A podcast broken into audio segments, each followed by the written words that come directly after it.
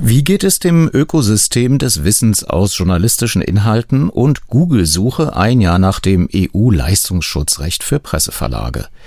Antwort dazu gab es auch auf und am Rande der Digitalkonferenz Republika 22 in Berlin. Wegen eines Sonderprogramms auf Radio 1 entfiel dort das Medienmagazin. Dieser Podcast hier entstand auf Basis der kompakt komprimierten Medienmagazin-Ausgabe im RBB 24 Inforadio am 12. Juni 2022. Los geht's. Medienmagazin Podcast mit Jörg Wagner. Das Interessante am Business von Google ist die Abhängigkeit von einem sehr wissensreichen und für alle im Internet offenen Ökosystem. Unser Suchprodukt ist grundsätzlich darauf basiert, Menschen zu helfen, Informationen in diesem Ökosystem zu finden. Man würde keine Suchmaschine brauchen, wenn man kein wissensreiches Ökosystem hätte. Und in Kontakt mit den Menschen zu treten, die dieses Wissen generieren, ist für uns sehr wichtig. Alles, was wir machen können, um dies zu stimulieren und zu ermöglichen, ist wichtig für uns und für die Gesellschaft. Richard Gingras, zum Zeitpunkt dieser Aufnahme im Mai 2015 Senior Director of News and Social Products bei Google, heute Vice President of News bei Google. Damit herzlich willkommen zu dieser Medienmagazin-Ausgabe mit Jörg Wagner hier im RBB24 Inforadio vom 12. Juni 2022 mit einem Google-Schwerpunkt, eingefangen am Rande der Digitalkonferenz Republika 22 diese Woche in Berlin.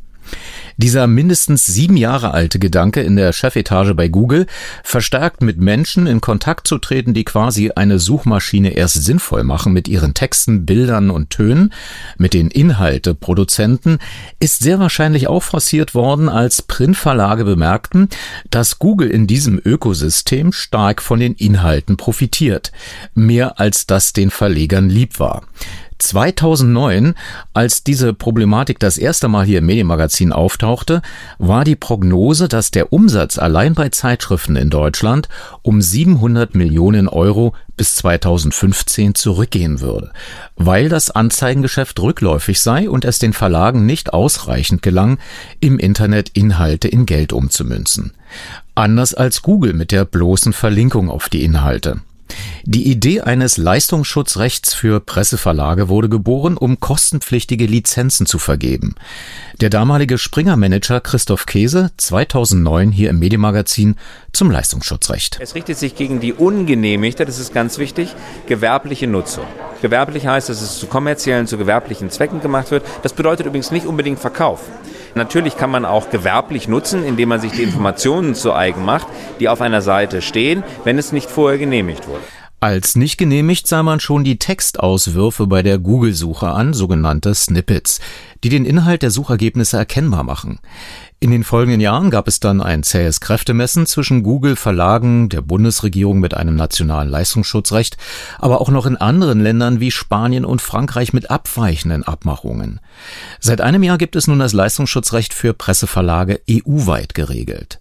Und Google kam zur Republika nach Berlin mit einer Bilanz. Gerrit Rabenstein, Google News Initiative Deutschland, Österreich und Schweiz. Das Leistungsschutzrecht ist in Deutschland vor einem Jahr eingeführt worden und Google hat damals angekündigt, dass es Einigungen mit den deutschen Verlagen finden möchte.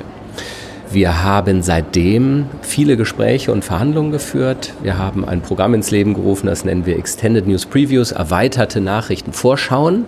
Und dafür zahlen wir jetzt. Wir haben dort mit 40 mittel- und großen Verlagen Verträge direkt geschlossen und wir haben im Mai auch ein Tool, ein Webtool an den Start gebracht, wo auch kleine Verlage darüber Verträge abschließen können. Das haben ungefähr 100 schon getan seitdem. Nach einem Jahr sind wir also unheimlich zufrieden, dass wir mit so vielen Verlagen in Deutschland eine Einigung finden konnten. Die Häuser, die dort mitmachen, reichen von ganz kleinen wie den Prenzlauer Berg Nachrichten bis hin zu den ganz großen Unternehmen wie der Funke Mediengruppe hier, Berliner Morgenpost, bis hin zu Dumont, Kölner Stadtanzeiger, der FAZ, der Zeit, dem Spiegel oder auch äh, Gruner und Jahr oder RTL. Da fehlt noch der Springer-Konzern. Wir reden auch mit der Corinth Media, die die Wahrnehmungsrechte von Axel Springer vertritt. Wir sind da sehr gesprächsbereit. Momentan gibt es da aber nicht so richtig etwas zu bekannt zu geben. Was ist denn das Hauptproblemfeld? Kann man das beschreiben? Was äh, ist es die Höhe des Geldes? Ist es die Tatsache, dass Google sagt, na, wir sind doch schon euch entgegengekommen? Ein Problem ist sicherlich, dass nicht genau definiert ist, welcher Teil dessen, was wir in der Google-Suche anzeigen, durch das Leistungsschutzrecht gedeckt ist und was nicht. Es gibt in dem Gesetz eine Ausnahme für Snippets. Es dürfen also Snippets kostenfrei angezeigt werden. Google geht davon aus, dass das, was wir in der Suche zeigen, im Grunde Snippets sind. Darum wissen wir nicht genau, wofür wir eigentlich Lizenzgebühr zahlen sollen. Wir haben letztes Jahr diese Änderung unseres Vorgehens oder unseres Angebots kommuniziert und haben gesagt, wir machen ungeachtet dieser Unklarheit ein ökonomisches Angebot. Wir möchten eine Klärung herbeiführen. Das Thema Leistungsschutzrecht in Deutschland gibt es seit 2012, 2013 und seitdem gibt es diese schwierige Situation, dass nicht klar ist, wo geht das eigentlich hin. Und wir wollten diese Unklarheit vom Tisch kriegen. Und darum haben wir dieses Angebot gemacht. Ein Problem ist das unklar, worüber geht es eigentlich. Dann die andere Schwierigkeit ist sicherlich die Berechnungsbasis zu finden. Wir als Nutzer von Inhalten sagen, wir müssen eine Berechnung finden, die darauf basiert, wie profitiert Google von den Inhalten von Pressehäusern. Andere haben dort andere Ansätze. Wir glauben, dass unser Ansatz genau dem Urheberrecht entspricht. Da wird die Zukunft zeigen, welcher Weg gangbar ist. Haben Sie denn Hoffnung, dass Sie da noch zu einer Einigung kommen? Gibt es dafür Signale? Also wir haben ja jetzt letzten Monate mit der Mehrheit der Verlage in Deutschland verhandelt und auch erfolgreiche Einigungen gefunden. Wir sehen dann noch eine Gruppe von Verlagen, die nicht genau wissen, welchen Weg sie einschlagen möchten. Da sind wir total gesprächsoffen. Und dann gibt es andere, die sich entschieden haben, einen anderen Weg zu gehen. Und wo wir in zwölf Monaten stehen, das kann ich nicht prognostizieren. Aber die Lage in Deutschland ist deutlich wieder flüssiger und flexibler geworden, als es vor zwölf Monaten noch den Anschein hatte. Gerrit Rabenstein von Google. Dem Medienmagazin teilte die Unternehmenskommunikation von Axel Springer, anders als in der Vergangenheit mit, Zitat, Bitte haben Sie Verständnis, dass wir uns als Axel Springer nicht zu diesem Branchenthema äußern. Zitat Ende. Die vorhin zitierte Verwertungsgesellschaft Corinth Media, die auch Axel Springer vertritt, äußerte gegenüber dem IT-Newsportal golem.de, Zitat Google versucht über Vertragskonstrukte die Gesamtheit der deutschen Presserechte für 10 Millionen Euro einzukaufen, bei einem eigenen Umsatz von 11 Milliarden Euro. Nach Ansicht von Corinth Media seien diese Vereinbarungen mit extrem niedrigen Vergütungen bepreist, gewähren Google jedoch eine umfassende Rechteeinräumung, die eine weitere Lizenzierung des Presseleistungsschutzrechts zugunsten der Presseverleger und ihrer Journalisten ausschließt Zitat Ende. Ungeachtet dieser pekuniären Meinungsverschiedenheit versucht Google schon seit Jahren entsprechend der Idee von einem gemeinsamen Ökosystem, in dem man quasi mit den Inhalteanbietern in einem Boot sitzt, Journalismus mit verschiedenen Projekten zu stärken, wie die GNI, die Google News Initiative. Noch einmal ihr Chef für die Dachregion Gerrit Rabenstein. Google hat gemeinsam mit den Verlagen in Europa 2015 die Digital News Initiative gestartet. 2018 haben wir das ganze Konzept global erweitert in die Google News Initiative und seitdem bemühen sich Google und Verlage, die Zukunft des Journalismus und eine wirtschaftlich erfolgreiche Zukunft für den Journalismus gemeinsam zu entwickeln. Das ist sozusagen die Absicht. Und wie sieht es aus? Wie hat sich entwickelt? Wir machen äh, im Vergleich zu 2015 haben wir unheimliche Fortschritte gemacht. Wir haben zuerst ja nun in Europa diese Innovationsförderung vor allem durchgeführt und sehr viele Trainings. Dass wir das Ganze weltweit machen, ist auch ein Testament dafür, dass es gut geklappt hat. Inzwischen machen wir ganz viele dieser Aktivitäten auf der ganzen Welt, Innovationschallenges in Asien und Nordamerika, Südamerika. Wir machen aber auch sehr viel in Europa, jetzt zum Beispiel das Startups Lab äh, zusammen mit dem Media Lab Bayern und dem EJC mit zehn europäischen Startups. Und ich glaube, dass wir gemeinsam Verlage und Google viele neue Geschäftsmodelle entwickelt haben, sehr viele neue Ansätze, angefangen von, wie kann Artificial Intelligence in Newsrooms verwendet werden, welche Rolle spielt Journalismus für Startups. Ich sehe unheimlich viele positive Entwicklungen dort. Kann man da noch ein bisschen konkreter werden? Also welche Verlage heben sich da besonders hervor? Zum Beispiel in, den, in der letzten Zeit mit Gruner und Jahr an ihrer Plattform gearbeitet für digitale Abonnements. Äh, wir haben gesehen, dass Gruner dadurch die Anzahl der Abschlüsse um 10 Prozent steigern könnte. Die FAZ hat in einem Projekt, worüber sie auch selbst sehr viel redet, äh, eine künstliche Intelligenz entwickelt, mit der sie Artikel daraufhin analysieren kann, wie hoch die Wahrscheinlichkeit ist, dass der Artikel zu einem Abo-Abschluss führt. Wir haben mit dem Tagesspiegel hier in Berlin an dem Service Subscribe with Google gearbeitet. Die konnten ihre Conversions an der Paywall, also die Entscheidung, schließe ich ein Abo ab, ja oder nein, um 100 Prozent steigern. 30 Prozent der zahlenden Nutzer nutzen dort Subscribe with Google. Das sind so Beispiele auf der Geschäftsseite. Wir haben aber auch zum Beispiel Trainings durchgeführt, gemeinsam mit DPA zum Fact-Checking. Da haben 500 Journalisten letztes Jahr teilgenommen. Das sind so ganz konkrete Beispiele. Isa Sonnenfeld, sie leitet das Google News Lab für Deutschland, Österreich und die Schweiz zur Zusammenarbeit mit der deutschen Presseagentur dpa beim Projekt Faktencheck 21 bzw. 22. Also Faktencheck 21 ist, wie der Name schon sagt, letztes Jahr entstanden, gemeinsam mit der dpa und vor allem unter der Federführung von Stefan Voss und seinem Team äh, bei der dpa.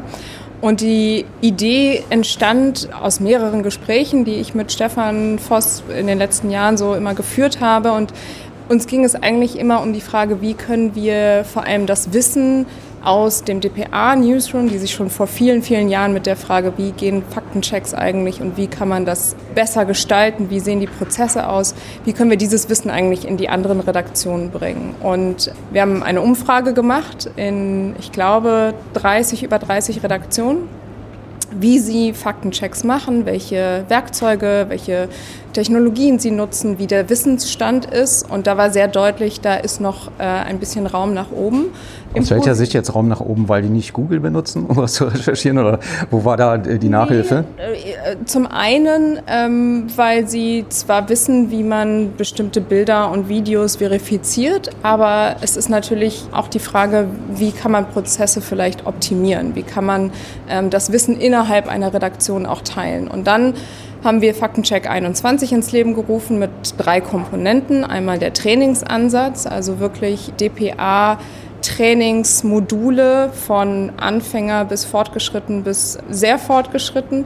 Das zweite Modul war Factify, eine Lernplattform, wo all diese Lerninhalte nochmal gesammelt wurden, äh, sodass man sich auch im Nachgang nochmal die Inhalte anschauen konnte und kleine Quizzes machen konnte. Und die dritte Komponente war der Slack-Channel oder äh, Stefan Voss spricht auch gerne vom Faktencheck-Club, wo über 700 Journalisten und Journalistinnen sich äh, austauschen über entweder Nachrichten, eine Nachrichtenlage und bestimmte Videos und Fotos, die sie gesehen haben, oder ganz generell Prozesse, Werkzeuge, Vorgehensweisen.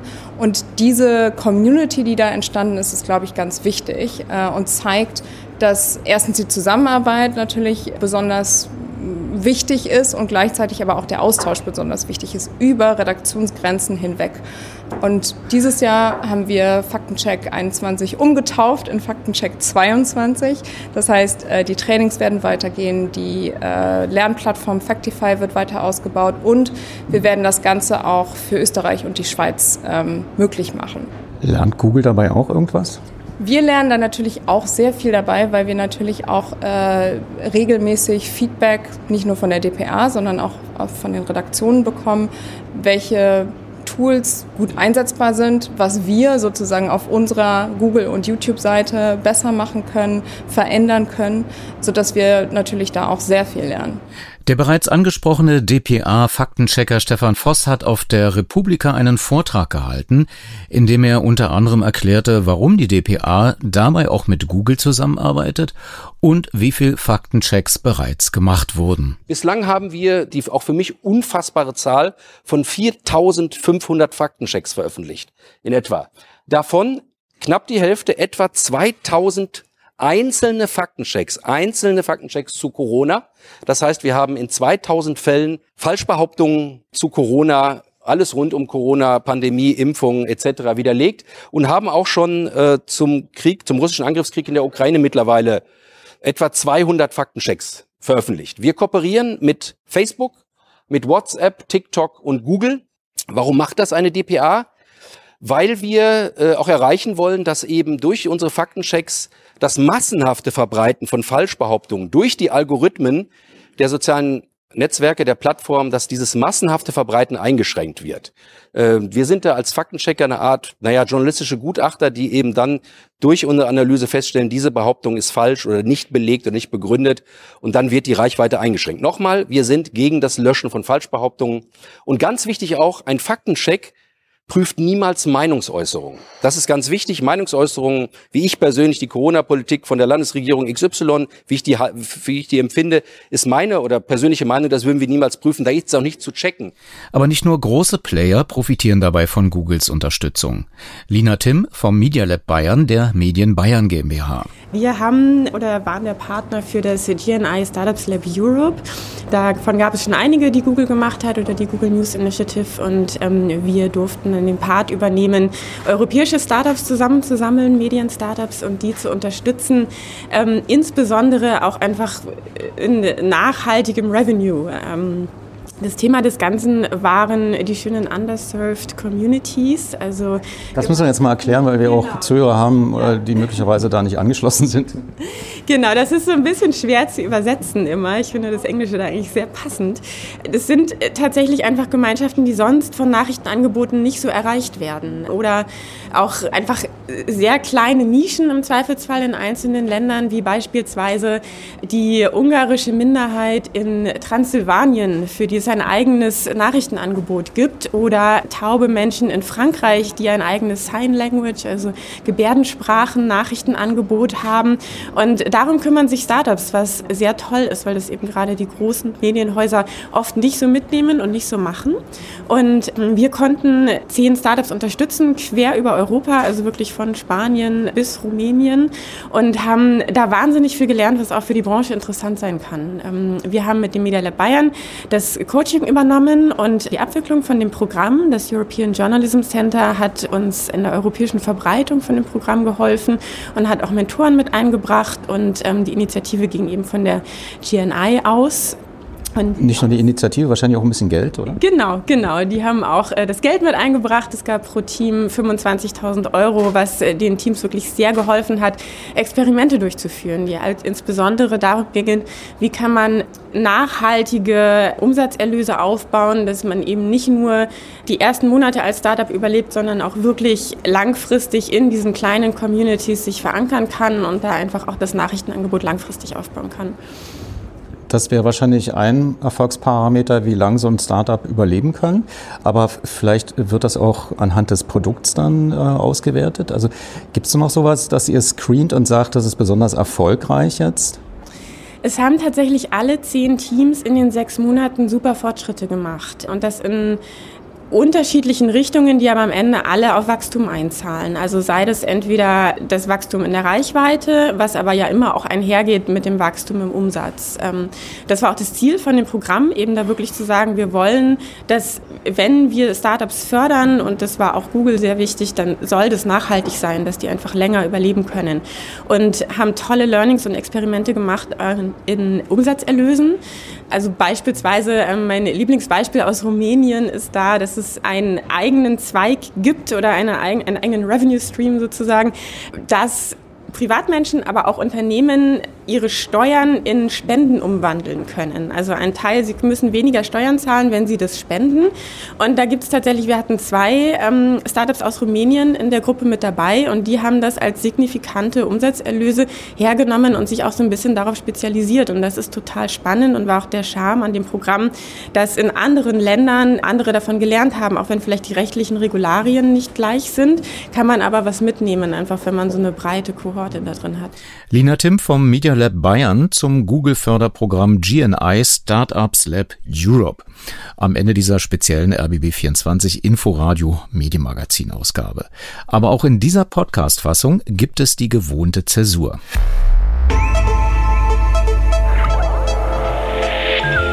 Medienmagazin Podcast. Bonustrack. Da hören Sie als thematische Zugabe den vollständigen Vortrag des dpa-Faktencheckers Stefan Voss auf der Republika am 8. Juni 2022, 16.15 Uhr in Berlin. Versehen mit einer Creative Commons Lizenz durch die Republika GmbH, also freie Verwendung mit Nennung des Urhebers. Damit zu Stefan Voss von der deutschen Presseagentur dpa und seinem Vortrag Dem Irrsinn auf der Spur, wie dpa mit Faktenchecks gegen Desinformation vorgeht. Ich freue mich sehr, dass so viele von euch da sind. Mein Name ist Stefan Voss. Ich bin äh, bei der Deutschen Presseagentur dpa in Berlin ähm, im mittlerweile 25. Jahr. Ähm, ich war lange Zeit Auslandskorrespondent, ein paar Jahre in Kiew in der Ukraine und dann in Moskau, in Russland danach in leitender Funktion in der Politik bei dpa in Berlin und seit 2017 Leiter Verifikation. Da geht's um den sogenannten User-Generated Content, alles, was Leute über die sozialen Netzwerke verbreiten. Ich ähm, habe da ein Expertinnen, ein Team aus Expertinnen und Experten aufgebaut. Wir haben ein großes Faktencheck-Team und außerdem bin ich Social Media Trainer und in dieser Funktion auch heute hier bei euch, um euch einiges zu zeigen. Ähm, Kurz, äh, kurze Definition, wenn wir uns das angucken, dem Irrsinn auf der Spur, wie DPA mit Faktenchecks gegen Desinformation vorgeht. Äh, zwei Sachen zu definieren. Faktencheck, das ist ein relativ neues Format im Journalismus. Wir bei DPA haben vor knapp zehn Jahren damit begonnen, so richtig intensiv jetzt in den letzten fünf Jahren. Faktencheck, ganz wichtig, ist nicht das, was wir raussenden, dass wir das nochmal prüfen als Journalistin und Journalist. Das machen wir sowieso. Faktenchecks sind Behauptungschecks. Das heißt, irgendjemand, zum Beispiel auf Social Media oder in der Öffentlichkeit, stellt eine Tatsachenbehauptung auf.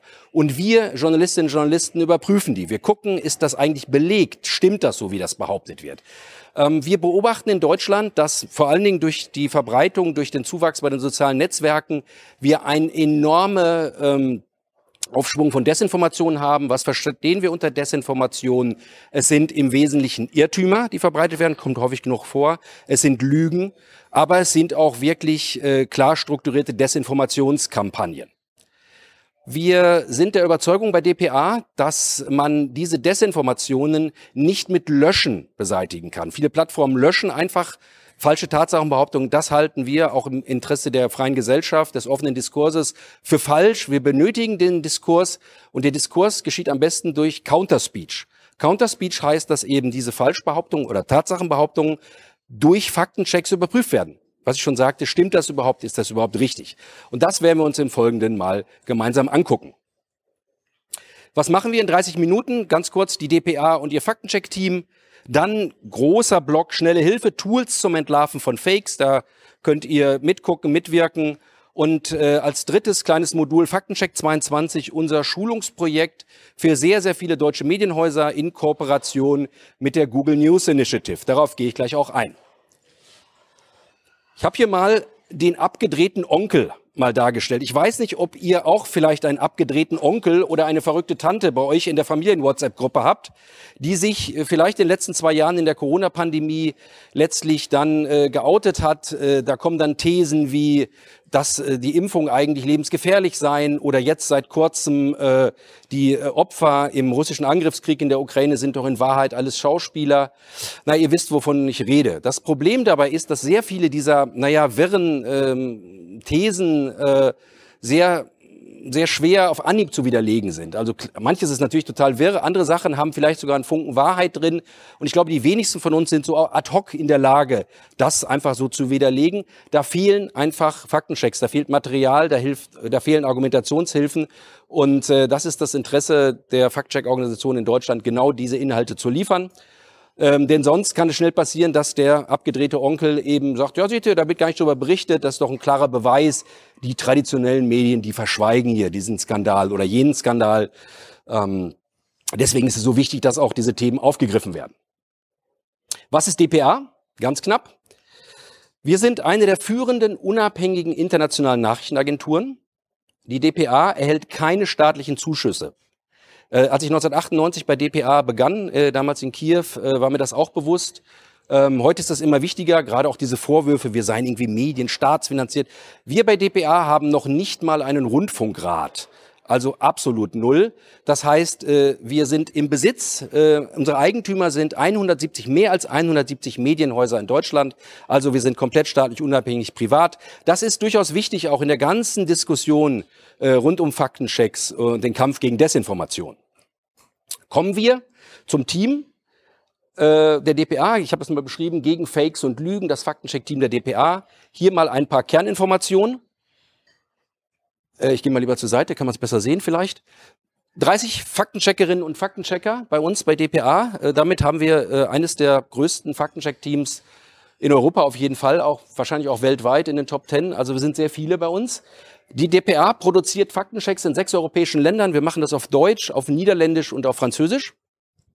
Bislang haben wir, ich habe das äh, am Wochenende nachgezählt, die auch für mich unfassbare Zahl von 4.500 Faktenchecks veröffentlicht in etwa.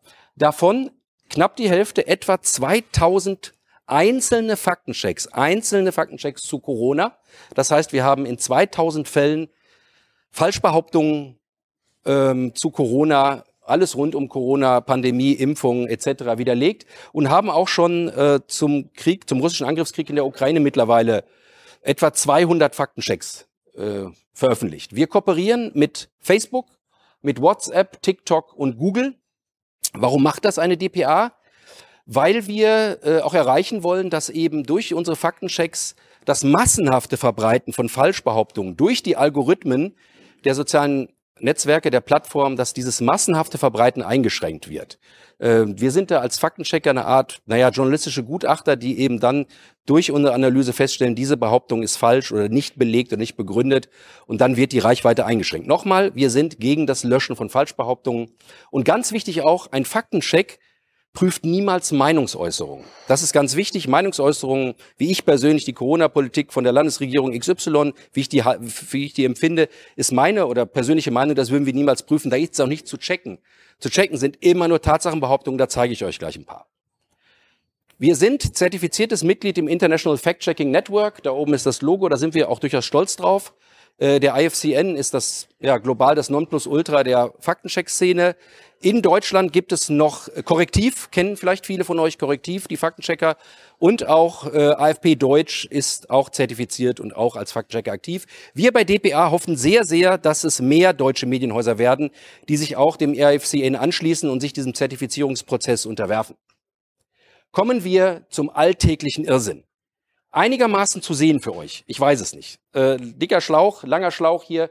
Ich äh, erzähle euch, was zu sehen ist. Ihr seht hier äh, einen Post angeblich von einem Tobias Weihrauch, äh, Bündnis 90 Die Grünen.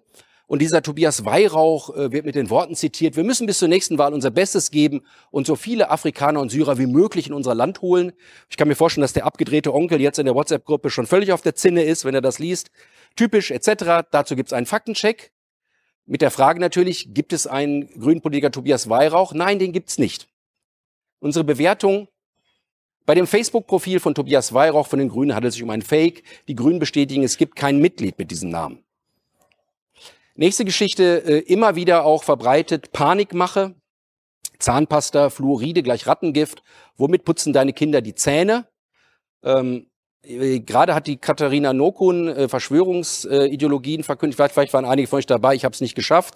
Die, die Maschen der Verschwörungsideologinnen und Ideologen äh, passt alles damit rein. Auch Panikmache, Faktencheck dazu von dpa.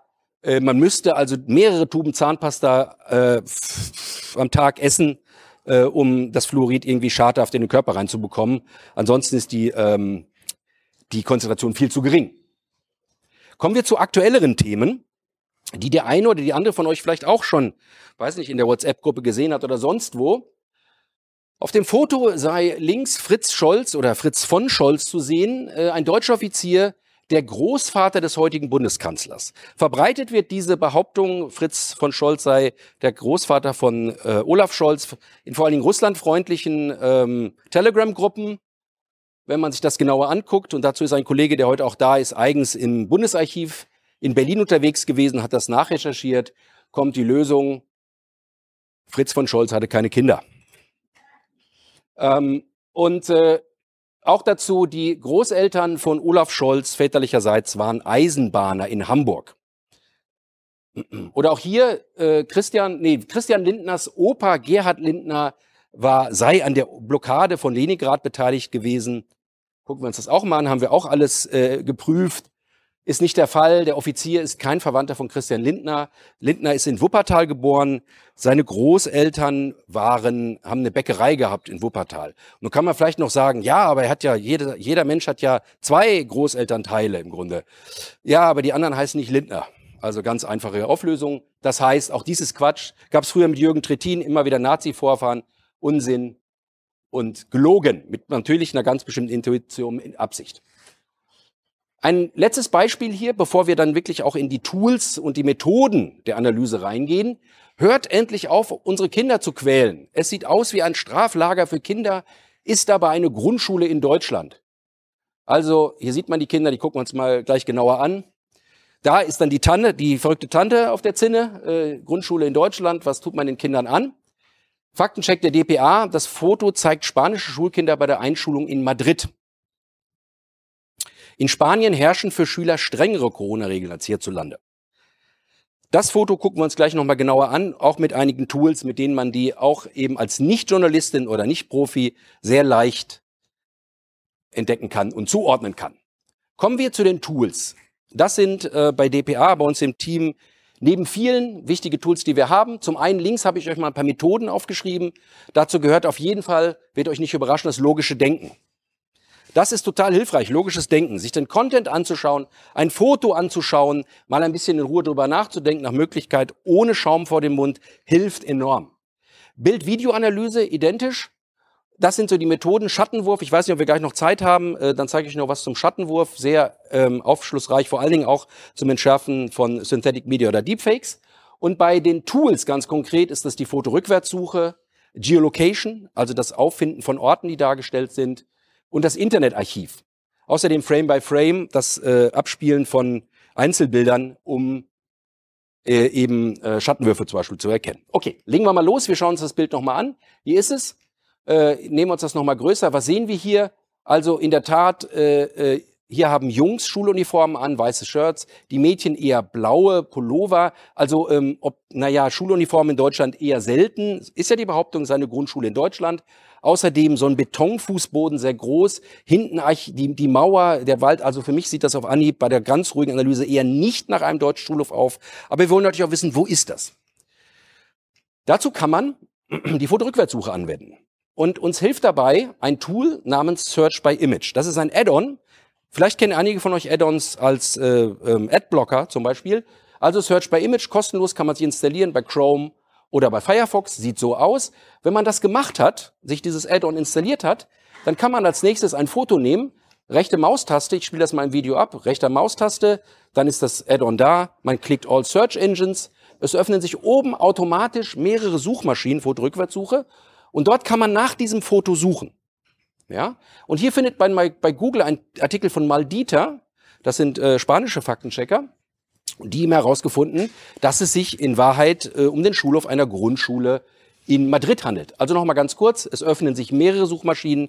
Dort wird das Foto jeweils mit Millionen von gespeicherten Fotos auf den Servern der Suchmaschinen verglichen. Man kriegt die Treffer angezeigt.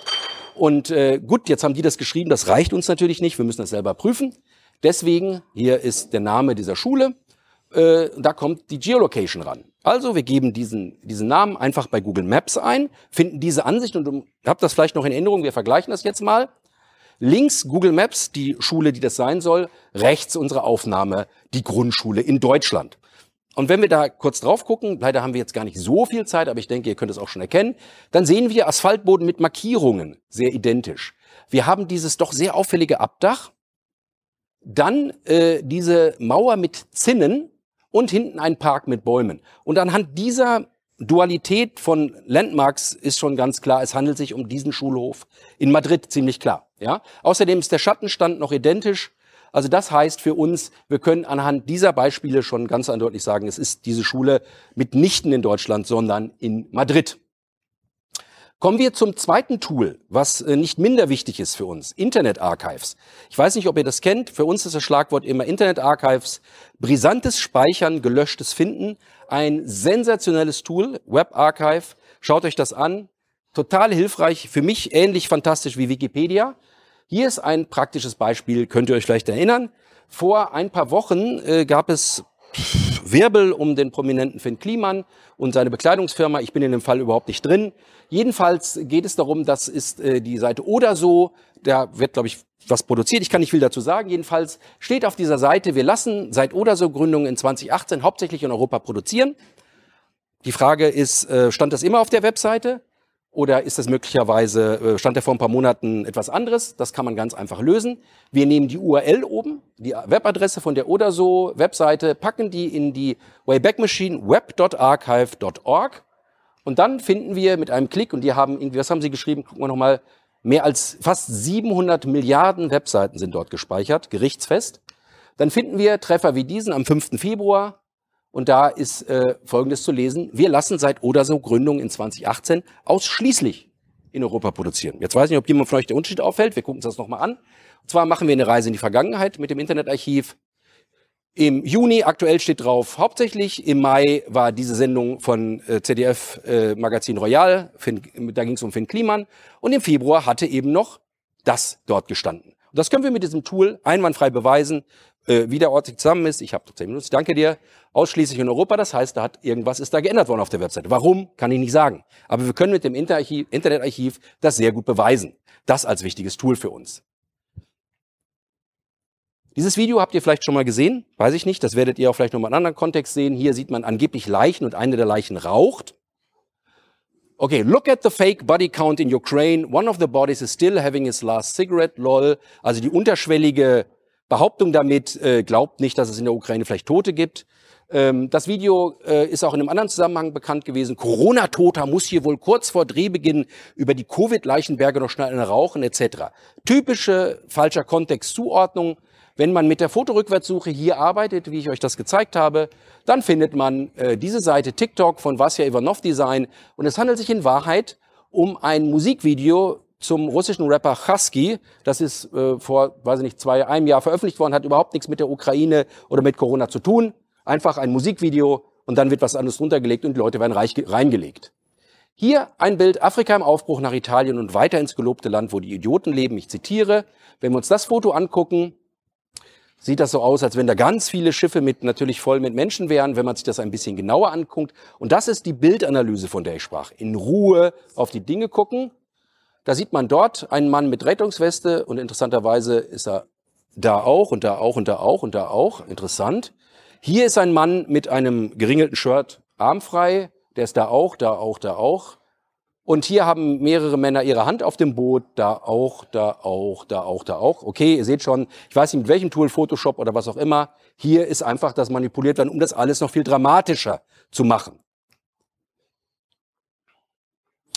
Mein letztes Beispiel hier, Flugab Flugzeugabsturz in Karachi, Mai 2020. Das ist tatsächlich passiert, eine Maschine abgestürzt. Kurz Zeit später tauchte dieses Foto der angeblichen Unglücksmaschine auf. Pakistan International Airlines, kurz drauf, welche Frage drängt sich uns gerade zu betrachten dieses Fotos auf?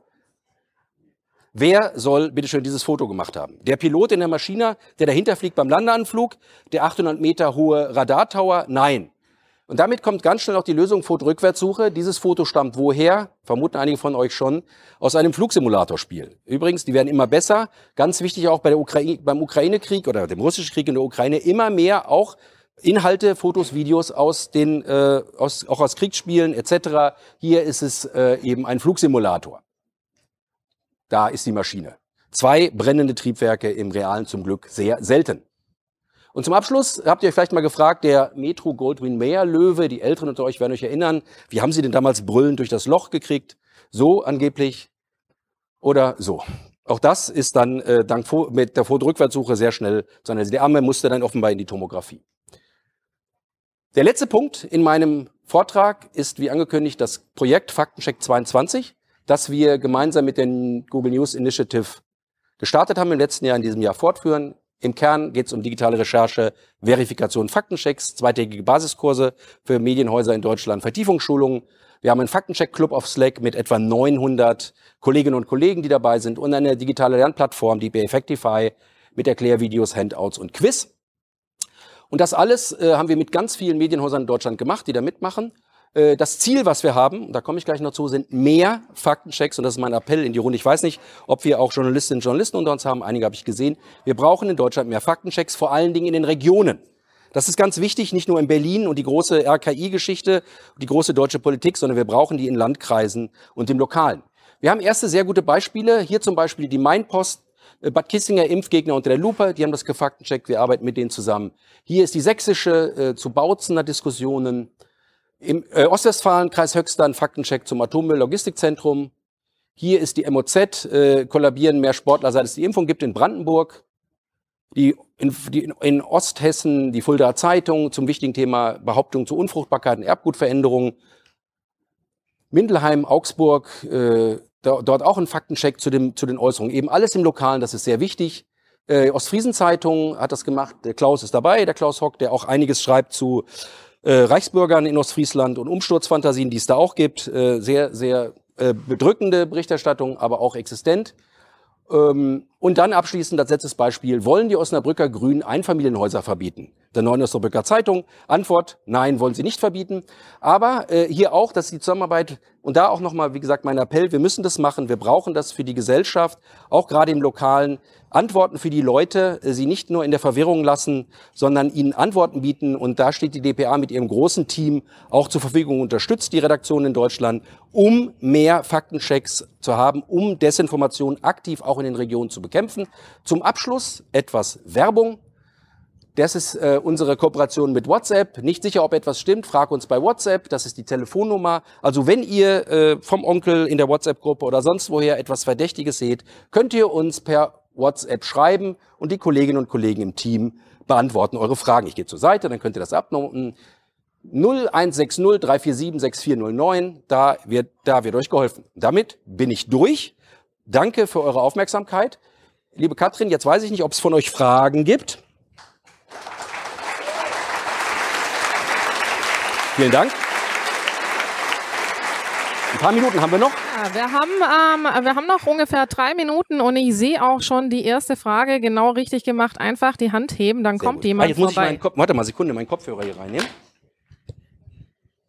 Jetzt bin ich gespannt. Ja.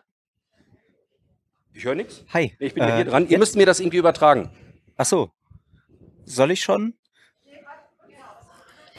Die Technik. Ähm, fang mal an zu fragen und ich versuche das zu Ja. übersetzen dann hier rüber. Ja, mich würde es interessieren, wie, ob ihr dann auch nachgeschaut habt, wie diese Faktenchecks ankommen. Also sind dann die Reaktionen irgendwie so, ja, okay, glaube ich. Äh, ah, Ja, also die Frage ist, äh, wie kommen die Faktenchecks an? Ihr hört mich auch so, wenn ich so stehe, ne? Ist das okay technisch? Wunderbar. Äh, die Frage ist, wie kommen die an? Tja, also äh, ist natürlich immer ein bisschen schwierig, weil äh, ganz viele Leute löschen ihren Content sofort, wenn wir den gecheckt haben. Ich weiß nicht, aus Scham oder aus irgendwelchen anderen Gründen. Wir bekommen häufig Drohmails auch. Äh, also die, die, sagen wir mal, im Kaninchenloch schon sehr weit nach unten gekrochen sind, die überzeugst du mit Fakten nicht mehr. Ja? Also das ist schwierig, in der Tat. Da geht's auch nicht mehr um Tatsachen. Aber wir wissen, dass natürlich auch unter jedem, der, der sowas verbreitet, natürlich auch in der Verwandtschaft Leute sind, die vielleicht auch verunsichert sind. Und aus deren Kreis kriegen wir auch häufiger Reaktionen, die sagen, vielen Dank für die Aufklärung, für die Information, dass ich diese jetzt bekommen habe, die also nicht da völlig verbohrt sind mittlerweile. Äh, Das ist ein schwieriges Geschäft, absolut, aber ähm, wir brauchen ihn da. Aber es ist jetzt nicht so, dass uns dann die, die Verbreiter dieser großen Olaf von Scholz Nazi-Oper lügen, dann sagen, oh danke, das wusste ich nicht, vielen Dank, etc. Das ist eher seltener. Sehe ich hier vorne noch eine Frage? Ja, ich höre dir zu. Ja, ja, ja, ich höre dann. Danke. Okay, sehr gut. Zweite Frage in eine ähnliche Richtung. Das war der Anf die Antwort darauf sozusagen, wie Leute darauf reagieren, auf die Faktenchecks. Wie reagieren denn die Unternehmen? Gibt es denn auch Beobachtung, wie gut diese Faktenchecks als kleine Disclaimer funktionieren? Ja. Gibt es auch Zusammenarbeit in dem Bereich sozusagen mit Facebook und den anderen Firmen, wie man das vielleicht noch größer darstellen könnte oder ähnliches? Wie ist da der Stand? Ah, okay. Also wenn du Unternehmen meinst, würde ich jetzt erstmal auch Medienhäuser nehmen in dem Falle. Danke dir für die Frage. Die Frage, habt ihr verstanden, ne? wie, wie ist es auf der, der Medienseite? Wir kriegen von unseren Kunden mit, von den Medienhäusern, die die Faktchecks machen, die aufwendig sind, dass es in Regel sehr gut läuft, wenn es regionale Themen sind. Wenn sie das aufgreifen, was in Osnabrück passiert, was in Bautzen äh, verbreitet wird oder auch in Mindelheim, das läuft sehr gut. Äh, ich weiß nicht, ich, ich kann überhaupt nichts zu Facebook sagen, die natürlich auch ein Interesse daran haben. Google und Facebook haben Interesse, Faktenchecks, also tatsächlich die Auflösung auch breiter zu tragen. Die wollen natürlich auch nicht schuld sein, äh, wenn Desinformation verbreitet wird. Da bin ich vorsichtig, da haben sie noch viel Arbeit vor sich. Aber das ist auf jeden Fall der Fall. Äh, das läuft gut. Aber Faktencheck, auch für die sich dafür interessieren, ist ein aufwendiges Format. Man muss schon sehr viel dazu recherchieren und es sehr genau rausarbeiten, aber es lohnt sich.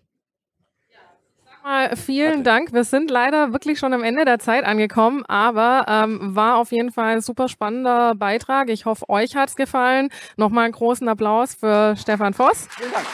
Dankeschön.